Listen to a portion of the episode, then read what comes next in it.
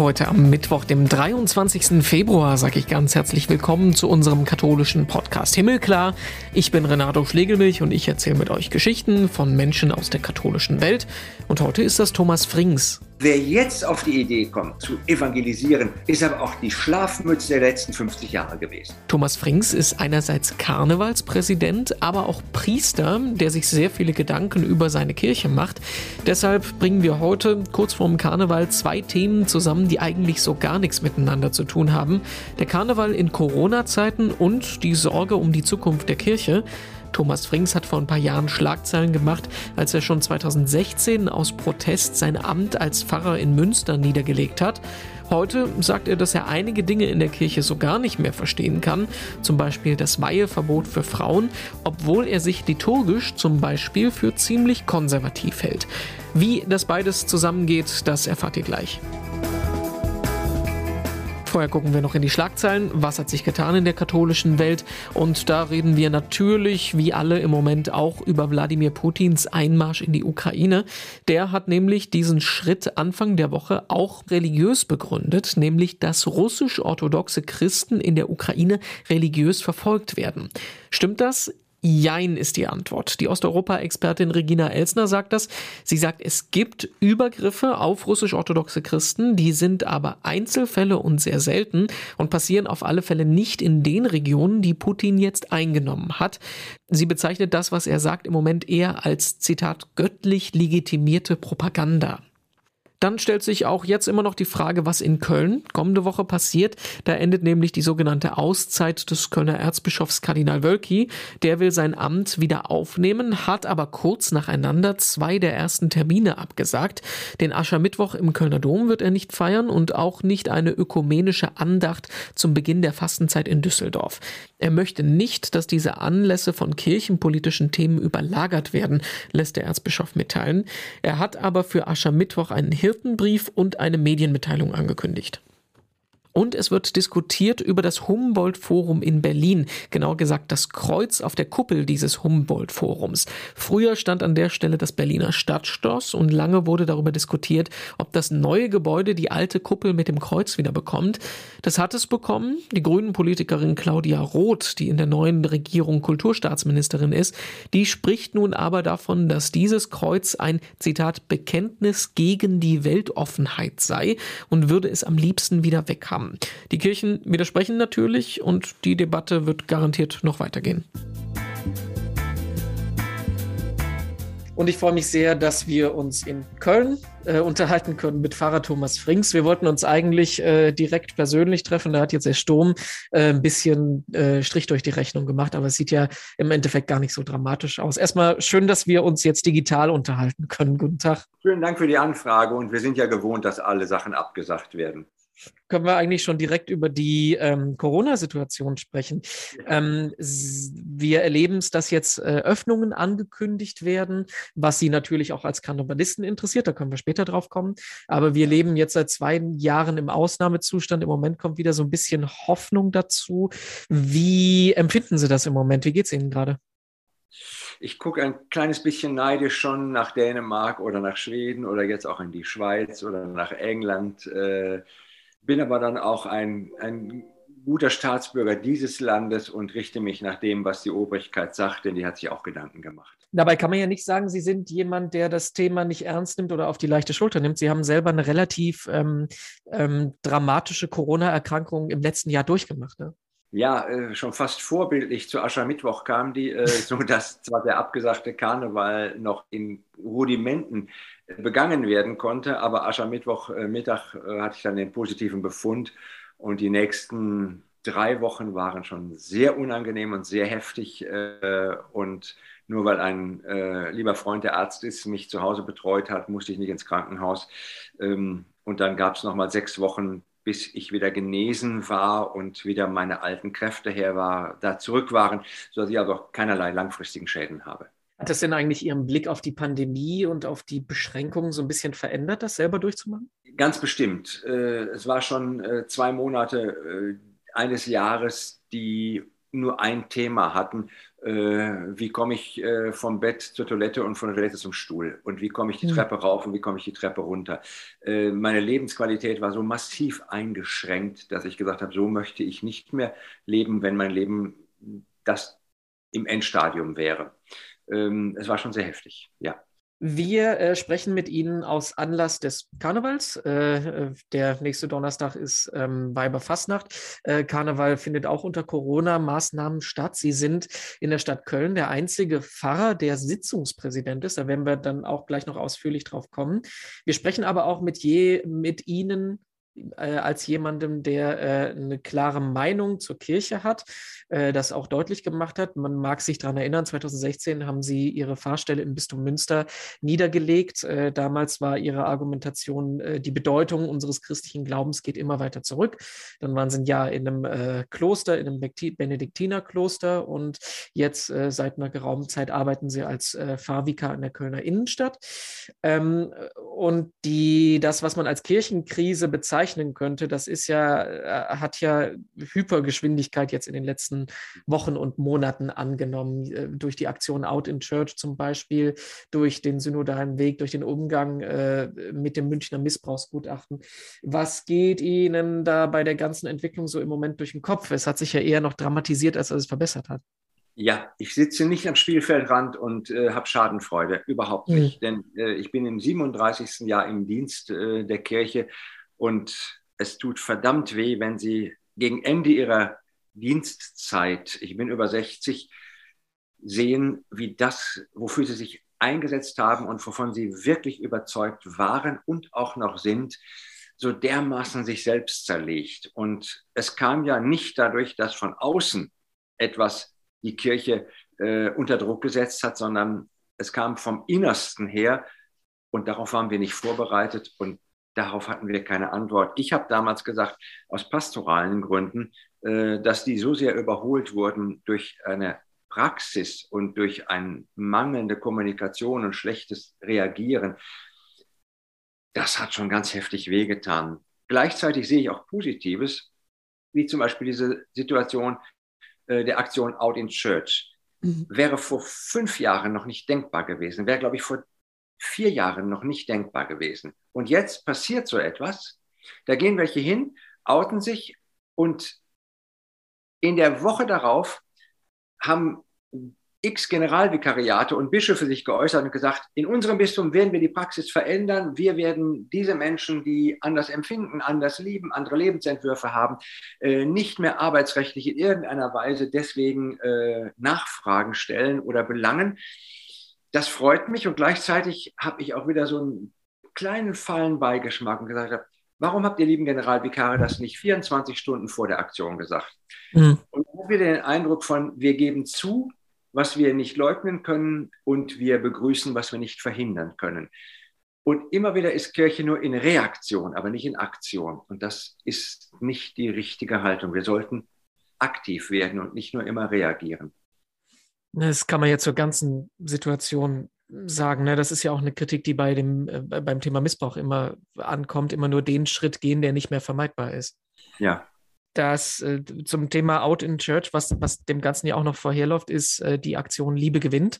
Letztes Jahr, als ähm, sich eine große Zahl von Priestern gegen den Willen des Vatikans für die Segnung äh, homosexueller Menschen ausgesprochen haben, nicht nur ausgesprochen haben, sondern das konkret auch angeboten haben, ähm, haben sie sich auch selber daran beteiligt. Ne? Letztes Jahr hat ja. das denn ähm, Überwindung gebraucht, denn tatsächlich, weil zum Priestersein gehört ja auch der Begriff Gehorsam, kommen wir später auch noch dazu, ähm, äh, quasi so explizit dem Willen der Hierarchie zu widersprechen? Nein, hat überhaupt keine Überwindung gebraucht, äh, weil das äh, ja auch in mir über die letzten Jahre eine Veränderung da war im Empfinden, im Sehen, im Wahrnehmen, auch im Lernen. Äh, ein Schritt nochmal zurück zu der Missbrauchsgeschichte. Mhm. Ähm, ich bin nie missbraucht worden, ich habe nicht missbraucht, ich habe nicht vertuscht aber ich habe auch nicht für möglich gehalten. Und das ist der Fehler, den ich mir natürlich ankreiden muss und sagen muss, bis ich verstanden habe, was in meinem eigenen Laden möglich war, hat es sehr lange gedauert, weil ich es einfach nicht wahrhaben wollte. Mhm. Und das ist etwas, wofür ich mich dann bei Opfern entschuldigen müsste und sagen, das ist mein Anteil. Ich kann es nicht nur irgendwo anders hin delegieren, sondern ich bin auch Teil von etwas. Und diese Veränderung führt dann dazu, dass wir zum Beispiel bei unserer Aktion hier äh, Kirche für Köln, wo ich mitmache im belgischen Viertel an St. Michael, für uns gar keine Diskussion war, dass wir das machen äh, bei Liebe gewinnt. Wir machen da mit. Und ich will nicht nur sagen, dass zweieinhalbtausend Seelsorgerinnen und Seelsorger diese Aktion unterstützt haben, sondern sieben Diözesanbischöfe sich öffentlich dazu bekannt haben und gesagt haben, ein reines Verbot von Rom ist wenig hilfreich. Können Sie sich vorstellen, dass vor zehn Jahren auch nur ein deutscher Diözesanbischof das so gesagt hätte? Dabei hat sich die Grundsituation ja nicht so wirklich verändert in den letzten Jahren. Ne? Also warum gewinnt das jetzt so eine Dynamik? Ist es einfach ein Fass, was ähm, zum Überläufen kommt oder steckt da was mehr noch dahinter? Ja, ich habe, glaube ich, das Gefühl, das ist wie eine Lawine, die einfach immer mehr mitnimmt, aber auch freilegt. Und das gehört dazu. Das äh, spielt alles ineinander. Dass zum Beispiel die Veränderungswille und Bereitschaft auch bei Kirchenvertretern der offiziellen Ebene da sind, ist doch auch ausgelöst dadurch, dass Hunderttausende von Menschen aus der Kirche austreten. Würden die das nicht tun, glauben Sie, dass da so viel an Veränderungsbereitschaft wäre. Der finanzielle Druck und das Weglaufen der Mitglieder führt zu Veränderung, massive Art. Ja, da bin ich überzeugt von. Ist die Frage, ob das jetzt was Positives ist, was Negatives ist oder beides? Ich, ja, beides. Es ist beides. Ich nehme es wahr. Äh, ich begrüße deswegen keinen Austritt und ich finde es nicht toll. Aber ich muss denen, die gehen, auch sagen, ihr, ihr euer Schritt führt zu einer Reaktion, den es ohne euren Schritt leider nicht geben würde. Das glaube ich schon. Das ist schon ein regelrechter Gewissenskonflikt, in dem man da kommt. Äh, Klammer auf, ähm, als Priester umso mehr, Klammer zu? Nein.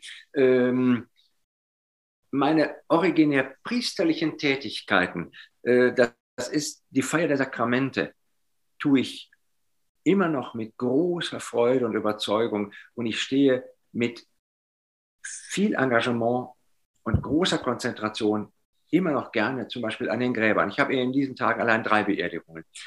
Und das tue ich als Priester, als Seelsorger, als Vertreter der Kirche mit Leidenschaft da dann stehen und von der Botschaft der Hoffnung sprechen, nicht im Sinne von vertrösten, sondern ich erzähle euch mal, was mich trägt. Und das ist toll. Aber ich könnte mir vorstellen, ähm, Priester sein in der aktuellen Lage wird nicht einfacher, weil man ja quasi die Identifikationsfigur des Systems ist, wo es ein großes Problem drin gibt. Ja, es war mal viel leichter, Priester zu sein und es hat mal viel mehr Freude gemacht. Mm, und ich sehe auch etwas Positives darin, dass das Ideal, mit dem auch ich gestartet bin, sich zerlegt, führt auch zu Freiheit. Weil? Weil man nicht mehr auch einem Ideal entsprechen muss. Man muss nicht mehr auf dem Sockel stehen, auf dem man gehoben wurde, äh, auf dem man gar nicht mehr stehen will. Äh, man, wenn man sich unseren jetzigen Papst ansieht, der lebt ja hier nun wirklich nicht mehr auf dem Podestchen oder auf dem Söckelchen, nicht mehr auf dem Kleinen, nicht mal mehr auf äh, Schuhen mit höheren Absätzen. Und hat es dem Amt geschadet? In keinster Weise ich denke so drüber nach, als ich ähm, angefangen habe, ähm, mich im Feld Kirche journalistisch auseinanderzusetzen, das war 2008, ähm, war das alles noch ein bisschen anders. Und damals habe ich mir auch schon gedacht, das ist doch vollkommen aus der Zeit gefallen, dass wir im 21. Jahrhundert ähm, äh, eine Ehrfurcht, eine Unterwürfigkeit gegenüber Priestern, gegenüber Bischöfen, gegenüber Amtsträgern der kirchlichen Hierarchie haben. Ähm, warum hat sich das in der Kirche so lange gehalten, was jetzt angegriffen wird, zu Recht angegriffen wird, anders als es in der ähm, allgemeinen Gesellschaft ist. Was denken Sie? Es hatte auch Vorteile für die, die mitgemacht haben an der Stelle. Äh, es wurde einfach delegiert Entscheidungen und äh, ich konnte damit gut leben, in Gemeinde dann, also viele Gemeindemitglieder. Es war auch ein sehr komfortables Leben. Es war nicht nur ein Nachteil. Die kritischen Geister haben sich darin nicht wohl gefühlt, aber es sind noch lange nicht alles kritische Geister und die anderen äh, waren da sehr zufrieden mit. Ich denke an eine Diskussion, äh, wo es schon um eine Kooperation der Gottesdienstzeiten ging zwischen von drei Gemeinden. Das ist 20 Jahre her. Da wurde überlegt, die drei Gemeinden sollen ihre Geme Gottesdienste so abstimmen, dass zwei Priester die sechs Gottesdienste feiern können in den drei Gemeinden. Und mein Vorschlag war damals schon, das überlassen wir vollständig den Gremien. Die einzige Vorgabe der Priester ist, wir brauchen anderthalb Stunden Abstand, um von A nach B zu kommen. Aber ob die Messe am Samstag um 16.15 Uhr, 16.30 Uhr, 17 Uhr oder 17.15 Uhr oder wo auch immer, wann ist, können doch die Gemeindemitglieder entscheiden. Das muss ich doch nicht als Priester tun. Glauben Sie, dass dieser Vorschlag durchgekommen ist? Da waren die Gemeindemitglieder vollkommen gegen. Nein, das sollen Sie mal entscheiden. Das hat auch den Vorteil, dass die Gemeindemitglieder mit der Entscheidung unzufrieden sein durften und sich darüber beklagen konnten. Und sie mussten sie nicht selbst fällen. Ich habe damals gesagt, die Priester gehen ein Bier trinken und die Gemeindegremien entscheiden. Und wenn sie fertig sind, holen sie uns zurück und wir machen das so, wie sie es entschieden haben. Gab es denn da, Sie sind ja ähm, 87 sind Sie zum Priester geweiht worden, also vor äh, 35 Jahren jetzt knapp. Ähm, Gab es da bei Ihnen persönlich irgendwann Umdenken, dass Sie gesagt haben, ähm, ich möchte anders behandelt werden, als ähm, ich es als Priester, als Pfarrer tue? Ja, das Umdenken setzte sehr früh ein, und zwar schon als Kaplan. Ich muss sagen, als ich Priester wurde, war ich sehr sehr konservativ. Man hätte auch dreimal sehr sagen können. Äh, und habe dann schon in der Jugendarbeit gemerkt, dass die Jugend äh, damit davor keinen Respekt hatte, sondern nur vor Persönlichkeit, aber nicht mhm. vor der Kleidung und nicht vor dem Amt. Und damit setzte bei mir vielleicht nicht reflektiert und bewusst, aber doch eine Veränderungsbereitschaft ein. Ich hatte einen hervorragenden Pfarrer, wo ich Kaplan war. Ich wurde schon nach vier Jahren dann selber Pfarrer, äh, der mir ganz viel Freiheiten gewährt hat und große Lernbereitschaft. Gemeinde ist der ideale Lehrmeister, wenn man ihr aber auch zuhört. Das heißt, wenn sobald man in die Realität, in den Alltag kommt und das wirklich ernst nimmt, dann hinterfragt man auch das System. Das sollte man tun. Das sollte man auf jeden Fall tun. Ähm, und ich konnte mit meinen Gemeinden, in denen ich als Kaplan und drei Stellen als Pfarrer war, nur rückblickend sehr zufrieden sein, weil da sehr, sehr gute Menschen waren, die einem auch ein gutes Feedback gegeben haben, auf das man dann längst auch hören muss. Ist nicht leicht, aber es geht. Es gibt ja aber auch die umgekehrte Argumentation. Ne? Es gibt ja auch die Argumentation, dass gerade in der Jugend, ähm, ähm, in der Jugendarbeit äh, klare Strukturen gebraucht werden, dass ähm, Menschen sich heute der Kirche zuwenden, weil das was Entweltlichtes ist, wo es halt nicht so funktioniert wie im Rest der Welt. Das haben wir ja zum Beispiel auch ähm, als Gegenargument zum ähm, synodalen Weg immer wieder, dass man ja nicht den Mangel verwalten sollte, sondern dass man halt versuchen sollte, durch Evangelisierung die Menschen zu begeistern und mit Überzeugung von diesem System zu sprechen. Ähm, wo liegt da drin der Widerspruch? Also geht vielleicht beides auch? Der Widerspruch, es gibt keinen Widerspruch, es gibt eine Veränderung. Wie Sie schon sagten, vor 35 Jahren bin ich geweiht worden. Seitdem hat sich eine Menge auch geändert. Und die, die jetzt Jugendarbeit machen, wollen vielleicht was ganz anderes und vielleicht mit gutem Recht. Die mhm. wollen nicht mehr die jugendbewegten Liedern, sondern klare Ansagen und manchmal auch etwas sehr Konservatives. Während wir früher lieber so Meditation machten, wollen die heute vielleicht Messe. Und dann ist es ihr gutes Recht, auch das zu wünschen. Kirche darf auch für etwas Unzeitgemäßes, muss sie sogar stehen. Wenn die Hochzeitspaare kommen, die können noch so liberal sein. Wenn die, die die Kirche betreten, wollen die das Alte haben. Glauben Sie, dass die Hochzeitspaare, die heiraten, die Treiber für Veränderung sind? Nein, die kommen, weil sie das Alte erleben wollen. Und sie haben auch ein gutes Recht darauf und sie haben manchmal auch gute Gründe. Das ist der eine Punkt. Und die, die jetzt von Evangelisation sprechen, denen kann ich nur ins Stammbuch schreiben, ich weiß, warum unsere Kirche so den Bach runtergegangen ist, weil euch die Idee von Evangelisation leider ein bisschen spät gekommen ist. Was meinen Sie denn, was ich die letzten 35 Jahre gemacht habe? Also wenn mir einer kommt, dann fange ich an, mich aufzuregen, das merke ich jetzt auch schon, ne? und sagt, wir müssen evangelisieren, dann sage ich, jetzt weiß ich endlich, warum das nichts geworden ist. Ich habe da alleine gestanden. Und ich weiß nicht, was ihr gemacht habt. Habt ihr Kaffee getrunken? Habt ihr Kölsch getrunken in der Zwischenzeit? Ich habe, seitdem ich in den Dienst gegangen bin, versucht zu evangelisieren, mal den Begriff einfach so als solchen zu nehmen, ohne ihn konkreter zu füllen, aber wir verbinden vermutlich alles Ähnliche damit. Wer jetzt auf die Idee kommt, ist aber auch die Schlafmütze der letzten 50 Jahre gewesen. Das heißt, es ist jetzt so einfach das letzte Argument, was man bringen kann, ähm, um gegen den Strom zu schwimmen. Ja, als letztes Argument vermute ich mal, um nichts zu verändern. Mhm. Und wenn mir dann Leute sagen, wenn es jetzt darum geht, nehmen wir die Schlagwörter, Zölibat oder Priestertum der Frau, ja, da kann man doch gleich evangelisch werden. Dann muss ich solchen Leuten sagen, ihr habt noch nie mit Andacht an einer Eucharistiefeier teilgenommen. Wenn für euch Eucharistiefeier daraus besteht, dass ein unverheirateter Mann es macht, dann habt ihr den Inhalt überhaupt noch nicht richtig verstanden. Und da das oft aus konservativen Reihen ja kommt, muss ich sagen, liebe konservative Kritiker, beschäftigt euch mal mit der Eucharistiefeier und mit dem Sinn, wofür ihr solch einen Blödsinn erzählt.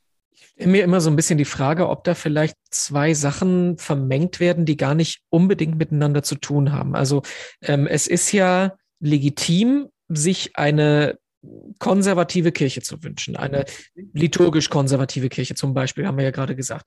Aber das muss ja eigentlich nichts zu tun haben mit äh, missbräuchlichen Machtstrukturen und ähm, einem veralteten Gesellschaftsbild und das, was Sie gerade gesagt haben, zum Beispiel, dass äh, zölibatärer Mann die Messe leitet. Also äh, kann man diese zwei Sachen auch voneinander trennen? Das wäre ja eigentlich ähm, angebracht.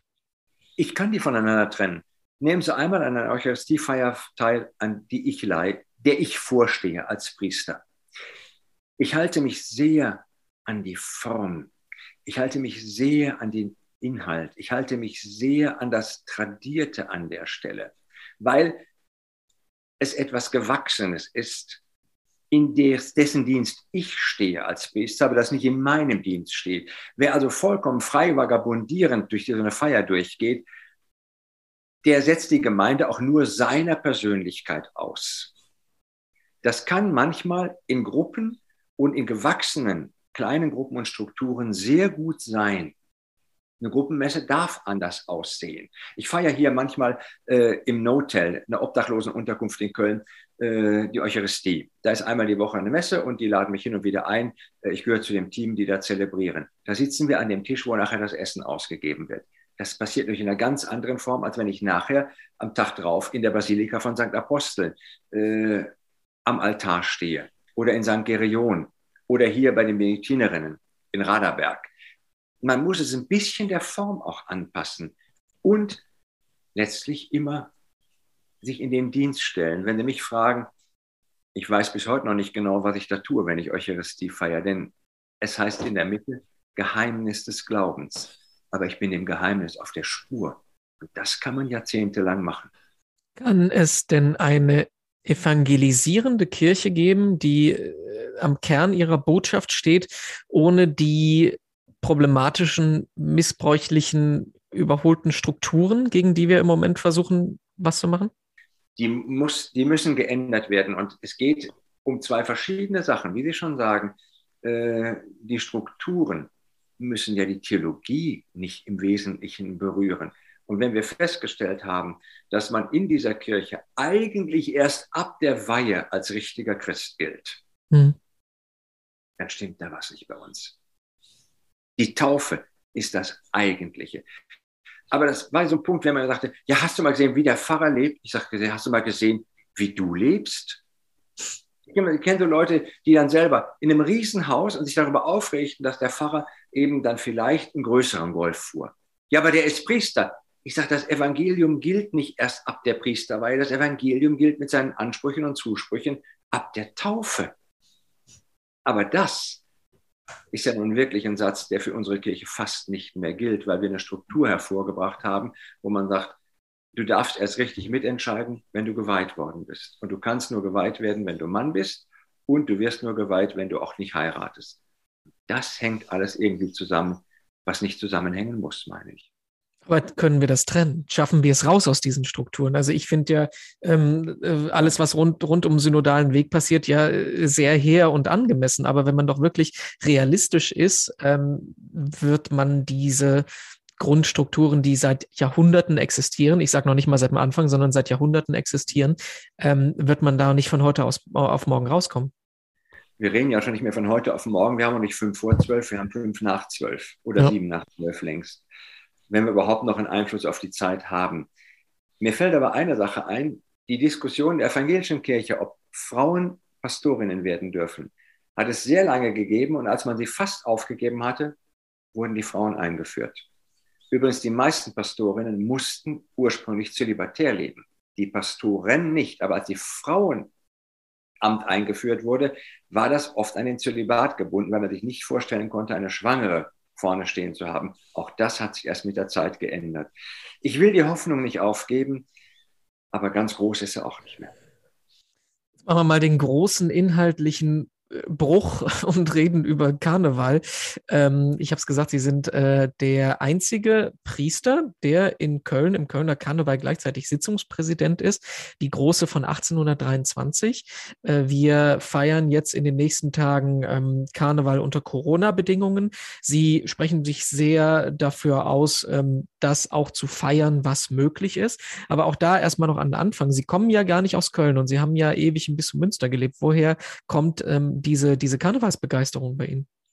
Die Karnevalsbegeisterung ist bei uns in der ganzen Familie in den Genen drin. Wir kommen seit, soweit wir zurückblicken können, alle von der linken Rheinseite. Irgendwo zwischen Bonn, Köln, Neuss, Kalkar und Kleve äh, kommen meine Vorfahren her. Äh, Kleve gehört jetzt zum Bistum Münster, aber die ganze Familie kommt eben aus dem Bistum Köln. Ich bin dann halt in Münster gelandet, war aber schon oder bin schon seit 20 Jahren bei der Großen von 1823 Mitglied und Vereinspfarrer bei denen. Und als der Winrich Granitzka, ehemaliger Polizeipräsident von Köln, der bei uns Sitzungspräsident war, sein Amt aufgab, hat der Professor Zöller, unser Vereinspräsident, mich gefragt, ob ich das wohl übernehmen könnte. Ich habe mich sehr darüber gefreut. Ich habe mir allerdings Bedenkzeit erbeten, weil das doch eine enorme Herausforderung ist. Viereinhalb Stunden ohne Pause müssen sie versuchen, Stimmung zu halten und gut überzuleiten. Und das im Saal von 1000, 1500 Leuten. Ich habe Lampenfieber davor, aber ich freue mich auch drüber. Ähnlich wie beim Gottesdienst? Nein, es ist anders. Ähm, beim Gottesdienst stehe ich im Dienste eines Ritus. Und da kann ich in der Predigt meine Persönlichkeit auch nach vorne bringen. Aber wenn ich äh, im Gürzenich oder in der Flora oben mit dem Elverrad sitze, ähm, dann bin ich so dermaßen angespannt, weil sie dann den Beispiel haben. Sie haben in der Major-Sitzung im Gürzenich 1200 äh, Frauen, die der Kasala zu jubeln und die dritte Mal eine Zugabe wollen. Hinter der Bühne steht aber schon Cat Baloo und ich muss die Frauen enttäuschen und sagen, ihr kriegt keine Zugabe mehr und dann kippt die Stimmung im Saal, das weiß ich, und ich muss die halten, bis abgebaut ist und die nächste Gruppe kommt, die dann wieder jubelnd begrüßt wird.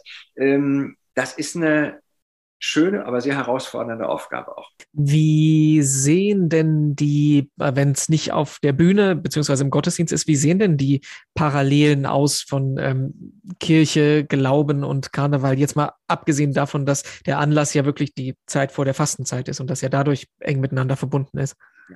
Äh, in Köln lassen sich die beiden Dinge eigentlich kaum trennen, weil sie zum Leben gehören. Das Verbindende ist das Leben, das stattfindet. Es findet im Glauben statt und es findet auch im Karneval statt.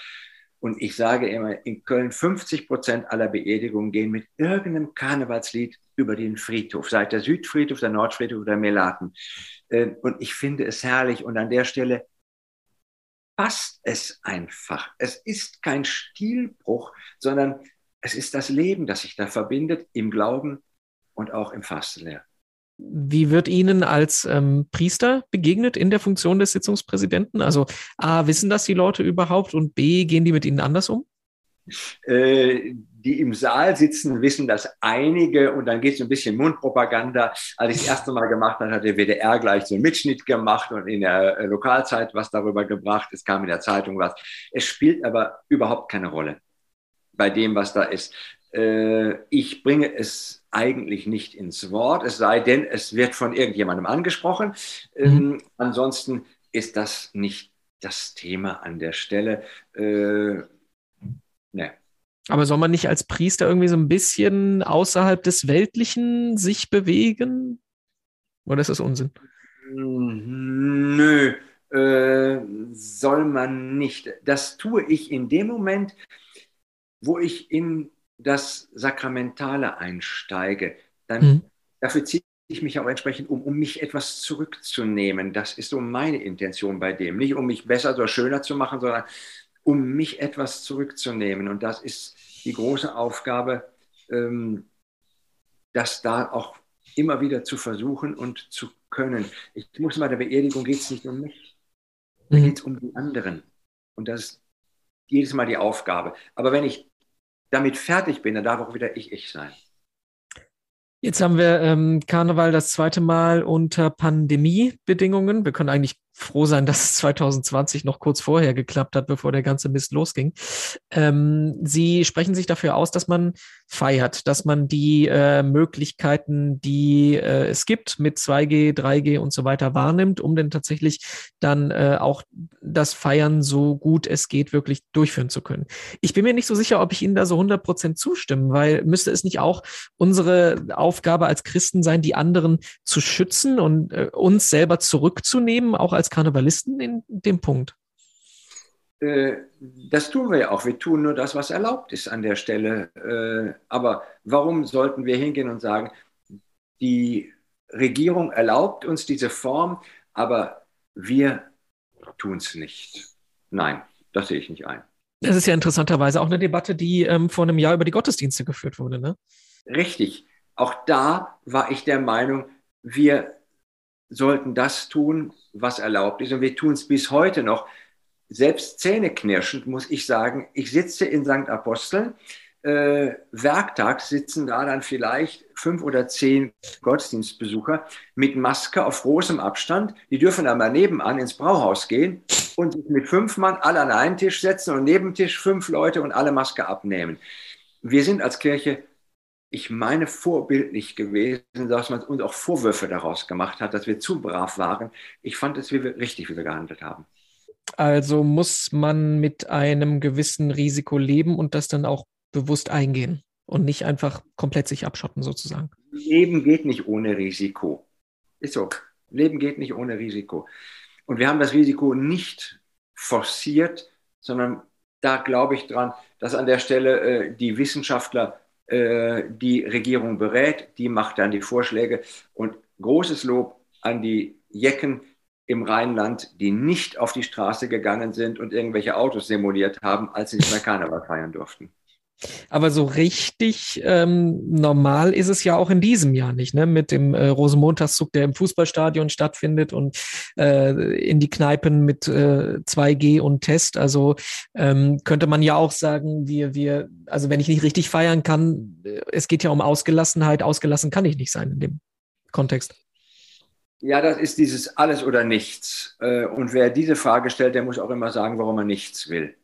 Äh, dann nehme ich doch lieber das, was ich kriegen kann. Ich finde es toll, dass meine Gesellschaft es in wenigen Stunden bis Tagen geschafft hat, für den Karnevalssonntag am Tanzbrunnen für Familien ein Event zu erstellen, wo Kinder unter 1,11 Meter kostenlos bis 15 für 5 Euro hinkommen können und sie kriegen die Brinks, die Black Föß, Pavaya, Casalla, Tanzkurs und sonstige Gruppen draußen präsentiert und wir können feiern. Das ist für uns ein Lebensgefühl hier im Rheinland. Das ist nicht nur einfach eine Party im Jahr, sondern ist eine Jahreszeit. Das ist viel mehr als eine Party. Silvester ist ein Abend, aber Karneval sind zwei Monate weiß man vielleicht dadurch, dass man bewusst also es geht ja auch um Eigenverantwortung, ne? Ich entscheide mich selber, gehe ich dahin oder nicht. Ähm, weiß man das, was man hat, dann vielleicht umso mehr zu schätzen, wenn ich halt sage, okay, wenn ich mich aktiv dazu entscheide, äh, Karneval feiern zu gehen, dann gehe ich auch aktiv das Risiko ein? Ja, ich gehe das, ich kann es für mich nur beantworten. Ich gehe das Risiko ein, ich bin genesen, ich weiß, wovon ich spreche, ich bin geimpft, mhm. ich bin geboostert ich mache dann auch wieder einen Schnelltest. Ich achte auf meine äh, Körpersignale. Ich trage die Maske. Äh, ich wasche die Hände. Ich halte Abstand. Und draußen geht vieles. Ja, und der Rest ist auch mein Risiko.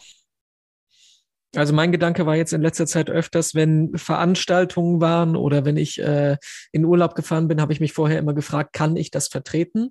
Und wenn ich dann im Nachhinein den Gedanken hatte, selbst wenn ich mir jetzt das Virus geholt habe, okay, dafür habe ich was er erlebt, dafür hätte sich's gelohnt. Ich glaube, wenn man das irgendwie so mit sich rechtfertigen kann, dann ähm, kann man, dann macht es auch keinen Sinn, sich abzuschotten.